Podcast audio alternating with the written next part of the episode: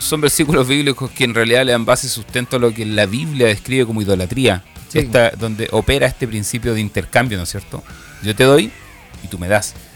Idolatría. Sí, y, cómo se conjuga mucho con este pensamiento de meritocracia que tenemos, que es muy lejano finalmente a la gracia de Dios, es decir, por cuanto yo hago algo, Dios me devuelve algo, y soy merecedor de ese algo, y en realidad, pucha, nos gusta, ¿no? La meritocracia dentro del corazón de Dios eh, no está, y Dios trabaja en base a la gracia.